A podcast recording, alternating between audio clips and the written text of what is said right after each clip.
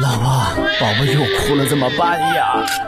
宝贝，三加二等于几呀？不知道。比方说你有三个苹果，我又给了你两个苹果，你现在有几个苹果呢？嗯，一个。太多了我也吃不下，都给你好了。啊！妈妈，我肚子疼。妈妈，为什么兔子有两个耳朵？妈妈，妈。带娃神器，我的育儿好帮手，为你解决带娃烦恼。神器在手，带娃不愁。嗨，大家好，我是您的育儿好帮手樱桃。很多家长在孩子幼教过程当中碰到这样的困惑，都说学龄前儿童越小学习外语，可能忘记的越快，到了真正上小学的时候，外语还是得重新学起，这势必就造成了时间和资源和金钱的浪费。今天在节目当中，我们邀请银川爱贝国际少儿英语的 c a t h y 老师，从幼教专家的角度为年轻父母们分析六岁前学习外语的利弊。大家好，我是爱贝国际少儿英语的 c a t h y 老师。说出来可能有人不信，六岁前的宝宝学习外语的能力比其母亲要强大几十倍。马里兰大学的德凯教授研究发现，六岁前脑部的学习区能力最强。大脑神经纤维覆盖了一层由脂肪和蛋白质构成的保护膜，随着年龄的增长，这种保护膜加快了信号经过大脑的速度，也限制了产生新连接的能力。因此，人一过六岁，毫不费力地掌握一门新语言的能力就开始下降。还有学者做了功能性核磁共振脑造影的研究。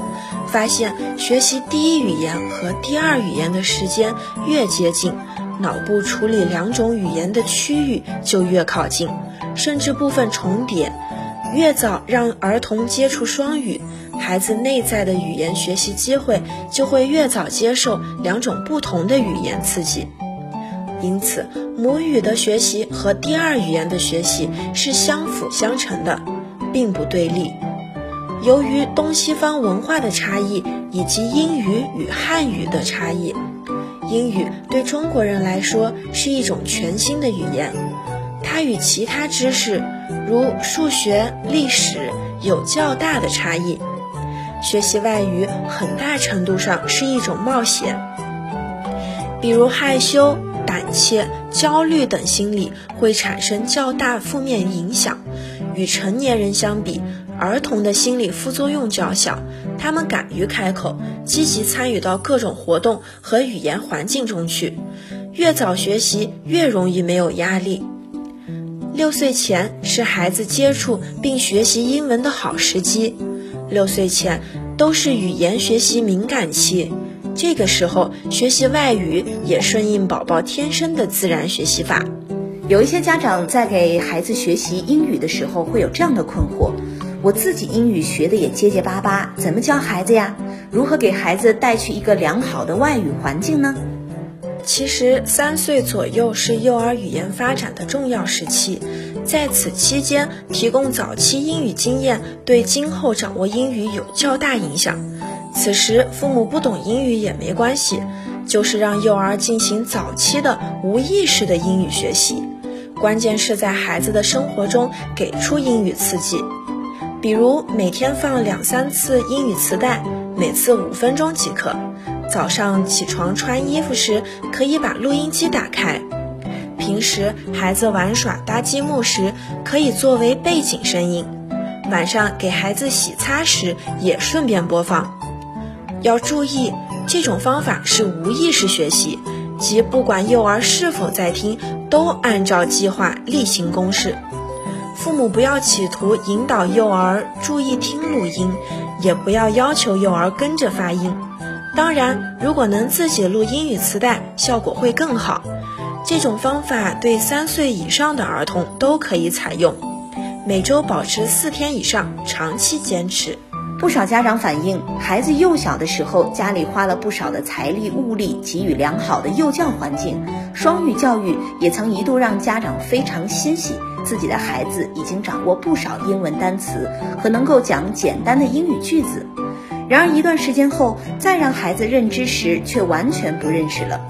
曾经学过的单词句子，并没有真正植入大脑。上学以后，所有外语知识还得重新学起，这就会让家长觉得气愤。原来孩子曾经学的流利的英语，都只是假象而已。凯西老师，您怎么看呢？其实英语学习对幼儿今后在学校的学习肯定是有帮助的。勤奋的家长也完全可以避免这样的尴尬。忘记知识是因为缺乏不间断的练习和必要的语言环境，那么就不妨每天给孩子创造一个固定的 English time。家长可以在家规定一个定期的英语时间，或者每天和孩子说上一会儿英语。每天的练习会大大提高孩子的信心。当然，创造语言环境的形式多种多样，比较生动的还可以用英语讲故事给他们听，孩子都会对故事感兴趣。只要跟孩子说，以后睡觉前妈妈给你讲英语故事哦，相信他们一定会高兴地蹦上床。背单词是痛苦的。但若能在故事中将单词生动形象地解释给他们听，英语词汇就会直接与实物及意义联系起来，孩子们也会用英语直接进行思维，省去语言转化的过程。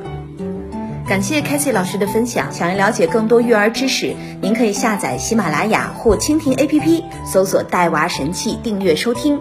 想要参与更多线下的亲子活动，可以加微信号幺八八零九六零二二四四。我是那个可甜可咸的樱桃，明天我们接着聊。神器在手，带娃不愁。带娃神器，我的育儿好帮手，为你解读带娃烦恼。